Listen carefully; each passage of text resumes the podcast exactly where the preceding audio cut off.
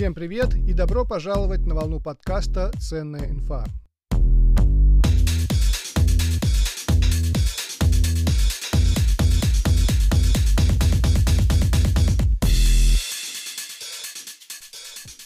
На днях я стал читать книгу известного психолога Михаила Литвака «Принцип сперматозоида». Передам суть книги одной фразой – не стоит считать себя неудачником, ведь именно вы среди 50 миллионов сперматозоидов сумели попасть в яйцеклетку и затем родиться. Это не просто удача, вы оказались самым сильным, самым хитрым среди всех своих собратьев. Книга интересная, и я рекомендую ее на досуге посмотреть. А вот вопрос, который я хочу обсудить с гостем, Почему, победив в самой главной гонке, в реальной жизни одним людям везет, а другим нет? Есть ли научная формула удачи, или наша судьба всего лишь бросок монетки в воздух? И от того, как упадет монетка, зависит, станешь ты миллиардером или будешь 20 лет выплачивать ипотеку. Гость программы – Алена Москвина, психолог, аспирант по психологии Высшей школы экономики. Добрый день, Алена. Добрый день. Алена, раз вы аспирант, то рано или поздно будете защищать кандидатскую диссертацию. Что является темой вашего научного интереса? Вообще, тема моего научного интереса является расстройство пищевого поведения, а именно новое такое расстройство, которое называется орторексия.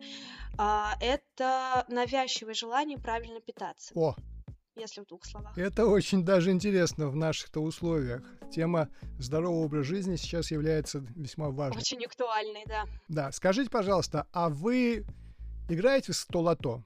В целом я знакома с этой игрой. Я тоже периодически играю и довольно часто выигрываю по 100 рублей. Хм. Вот следует ли мне и дальше покупать билеты в надежде на большое везение? Что скажете как психолог? Можно пытаться э, ловить удачу за хвост, но тем не менее а, вероятность того, что вам это удастся сделать, на самом деле крайне мала. Ну вот смотрите, какая вещь меня очень сильно завораживает, занимает. Кто-то покупает бутылку вина за 50 тысяч долларов и тут же ее выпивает в компании друзей или сам, неважно. А кто-то берет ипотеку, я уже про это говорил. Кто-то берет ипотеку на такую же сумму и потом тащит в себе э, этот груз а, много лет. Но я почему-то уверен, что в жизни этих людей все могло быть иначе. Они могли поменяться местами. Но как-то так произошло, что приз достался только одному. Неважно кому, важно, что не тебе. Как вы думаете, такие вещи создаются судьбой, характером или это чистое везение? Когда у меня речь заходит о клиент, э, с клиентами по поводу удачи или неудачи, а, я использую формулу 50 на 50. То есть 50% зависит от тебя, 50% зависит от обстоятельств. Но если э, ориентироваться, например, исключительно на неудачи и думать постоянно о них, то они действительно, скорее всего, придут э, в жизнь. У русских людей, в отличие от, например, американцев, резко отрицательное отношение к неудачам. Неудачникам быть стыдно, а вот американцы вообще не боятся потерпеть неудачу. Не получилось, ну и ладно. Главное, что я попытался. Вот как примирить себя с неудачами? Как объяснить самому себе, что неудачи – это часть жизни? А, на самом деле, обычно я тоже говорю клиентам, что не ошибается тот, кто ничего не делает.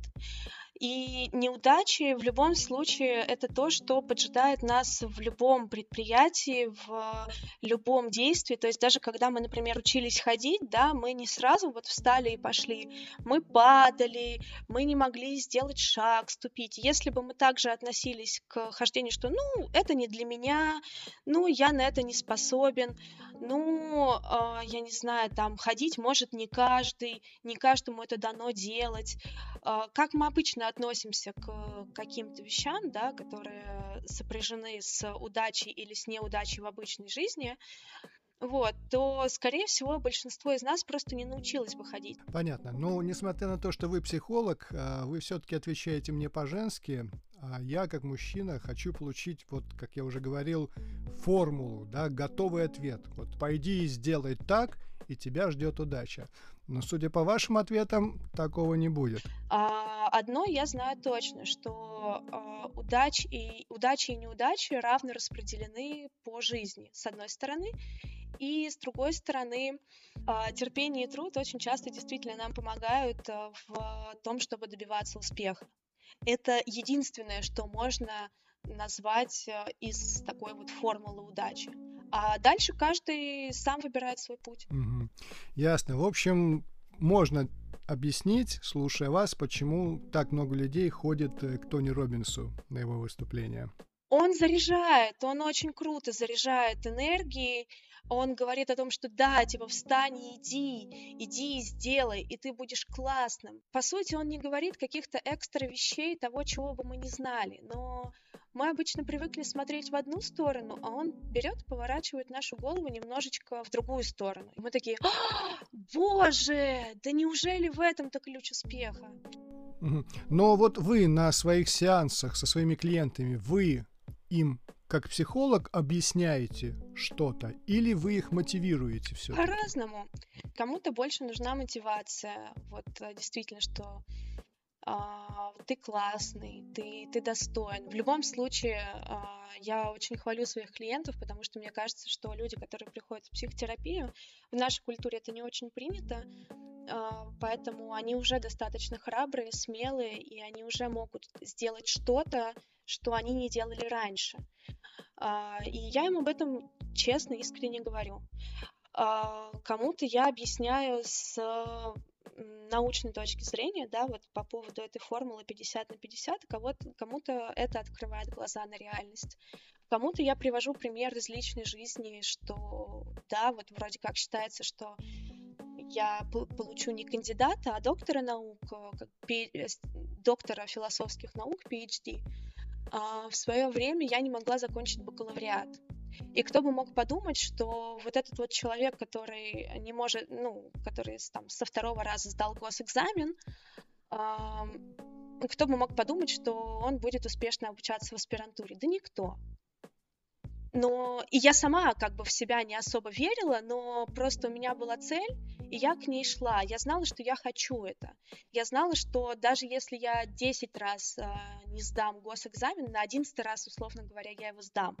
Если я не поступлю там в ближайшее время, я поступлю чуть в менее ближайшее время. Но я этого хочу. И в этом смысле мой пример э, заряжает тоже некоторых клиентов как такой ну, небольшой мотивационный пинок, что посмотри, вот перед тобой сидит человек, который смог, чем ты хуже. А вот э, не выдавая, что называется, врачебную тайну, э, кто чаще к вам приходит, мужчины, женщины, какой возраст? Я работаю с людьми с 14, от 14 до 40 лет. А, сейчас у меня достаточно молодых людей, которые заботятся о себе, о своем психическом здоровье. Вот, есть несколько человек, э, там, 30 плюс, от 30 до 43 даже. Больше женщин, хотя в последнее время практически вот э, почти одинаковое соотношение. То есть э, мне очень приятно видеть мужчин, том плане, что для них это еще сложнее, чем для женщин пойти к психологу. И э, у них я особенно отмечаю, когда они начинают что-то чувствовать, например. Потому что, опять же, в нашей культуре запрещено. Запрещено чувствовать, запрещено э, чувствовать чувства, соответственно, запрещено чувствовать, э, например, успех. Запрещено чувствовать негодование по поводу неуспеха. А когда это накапливается, в какой-то момент это начинает жестко демотивировать. Поэтому я обучаю, например, выражать чувства, обучаю своих клиентов, чтобы они могли ориентироваться только на какие-то внешние обстоятельства, но и на себя, когда что-то нравится или не нравится, идут они по той дорожке или не по той. Потому что, опять же, пытаться идти не по своей дороге и встречать неуспех намного больнее, чем когда ты а, хочешь чего-то, и ты встречаешь неуспех, но ты все равно знаешь, ради чего ты идешь. А вы сказали, у вас довольно большое число молодых клиентов. Мне кажется, как бы психологу раньше, чем полтинник, нет смысла обращаться, или я ошибаюсь? Я не могу выдавать врачебную тайну, но, условно говоря, по запросам, с которыми я работаю, например, там постсуициденты, а, люди, пережившие измену, люди с а, психическими проблемами в плане, там, депрессия тоже психическая проблема, да, вот, а у кого-то есть другие диагнозы, то есть люди разные, и не все могут справляться со своими, ну, скажем так, приходят обычно с каким-нибудь плевым запросом, по типу «меня раздражает», ну, сейчас очень абстрактно, да, ко мне вот именно с таким запросом никто не приходил, а, «меня раздражает, что мой муж разбрасывает носки», да, или что там моя жена не расколачивает мне сахар в чашечке. Вот, и оказывается, что там очень большая история кроется за этим, просто вот это вот, этот сахар в чашечке или эти носки стали последней каплей терпения какого-то, да, а, на совладание с э, трудными жизненными ситуациями. Вы слушаете подкаст «Ценная инфа». А теперь немного рекламы. У меня в руках смартфон Tecno Camon 15, который я приготовился назвать рабочей лошадкой, но в ту же секунду подумал, Ничего себе лошадка с 48 мегапиксельной камерой, размером экрана 6,6 дюйма, оперативной памятью 4 гигабайта и постоянным хранилищем на 64 гигабайта. За такой телефон мы платили по 50 тысяч рублей еще 3-4 года назад, а теперь аппарат с такими характеристиками стоит около 9 тысяч рублей. Телефон действительно рабочая лошадка, звезд с неба не хватает, но свои 9 тысяч отрабатывает честно. Ссылку на обзор телефона я размещу в описании к выпуску. А сейчас возвращаемся к интервью с психологом Аленой Москвиной. Такой вопрос, Алена. Например, везение в семейной жизни. Можно ли по везению найти идеального мужа или жену, раз уж мы сегодня говорим вот о семейной жизни? Да нет, но единственное, если человек ну, как это сейчас модно, принято говорить, да, имеет бедное мышление в плане того, что он ориентирован на бедность. Uh, да, что я никогда не смогу ничего заработать, uh, у меня ничего не получается, uh, лучше я посижу, чем я буду решать свои проблемы, то, возможно, не стоит связывать э, жизнь с этим человеком, если он вам не комплементарен. То есть, если вы понимаете, что вы можете его как-то зарядить, или вы понимаете, что вам будет комфортно с ним, потому что вы там сами можете, например, обеспечивать семью, а, это одно. А так, э, везение, по сути, это то, как ты вкладываешься в э, успех какого-то какого дела. А если ты не готов вкладываться, да, даже в успех в семейной жизни, то, ну, что с тебя взять? К сожалению, скорее всего, ты не достигнешь э, каких-то гармоничных отношений.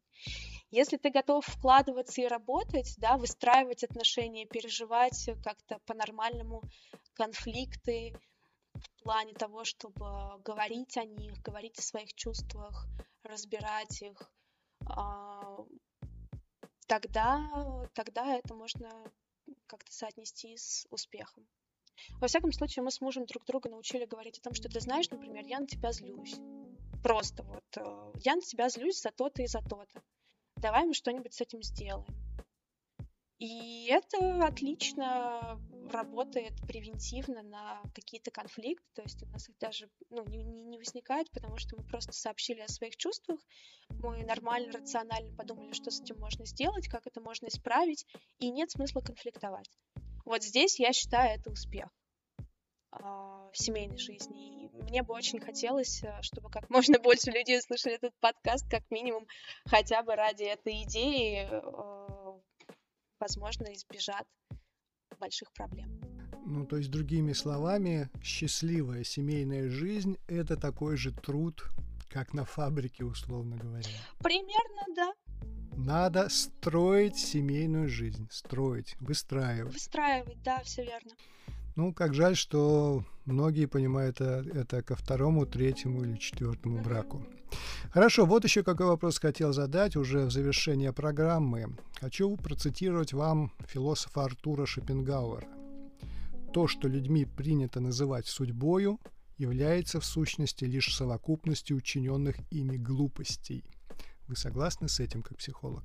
Да, я согласна с этим. Ну, разве что не глупостей, а просто дел как бы чем отличается ребенок от взрослого? Взрослый человек э, это такой человек, который может совершать поступки и нести за них ответственность. А за ребенка ответственность как бы несут родители, да, понятие ответственности он когнитивно, да, мозгом не в любом возрасте может воспринимать. А взрослого человека это есть. И если я совершаю необдуманные поступки, да, как у Шопенгауэра, глупости, то у меня будет судьба, возможно, не самая лучшая. Если я обдумываю, ну не то, что над каждым своим шагом я заморачиваюсь, нет. Но если я вкладываюсь э, сознательно в а, какие-то действия, которые требуют сознательного вклада, то, скорее всего, моя судьба будет ко мне более благосклонна. Спасибо. Другими словами, наша судьба не запрограммирована. Мы можем ее менять. Главное желание. Хотя это очень трудно. Да. Главное желание, да. Друзья, ну вот и все на сегодня. Надеюсь, мы смогли вместе с психологом Аленой Москвиной чуть-чуть разобраться в таком большом вопросе, как удача, везение. Алена, спасибо и до свидания. Вам спасибо. Всего доброго. Друзья, подписывайтесь на подкаст. Мы выходим на всех основных площадках, включая Apple подкасты, Google подкасты, CastBox, Яндекс Музыка, Spotify и Amazon Music. Два последних актуальны, если вы слушаете подкаст не из России. Отдельно прошу зайти на Apple подкасты и оставить там свой отзыв. Сейчас, сейчас там всего два отзыва, и мне из-за этого немного грустно. Это была «Ценная инфа». Ведущий подкаста Андрей Байкалов. До встречи на просторах интернета.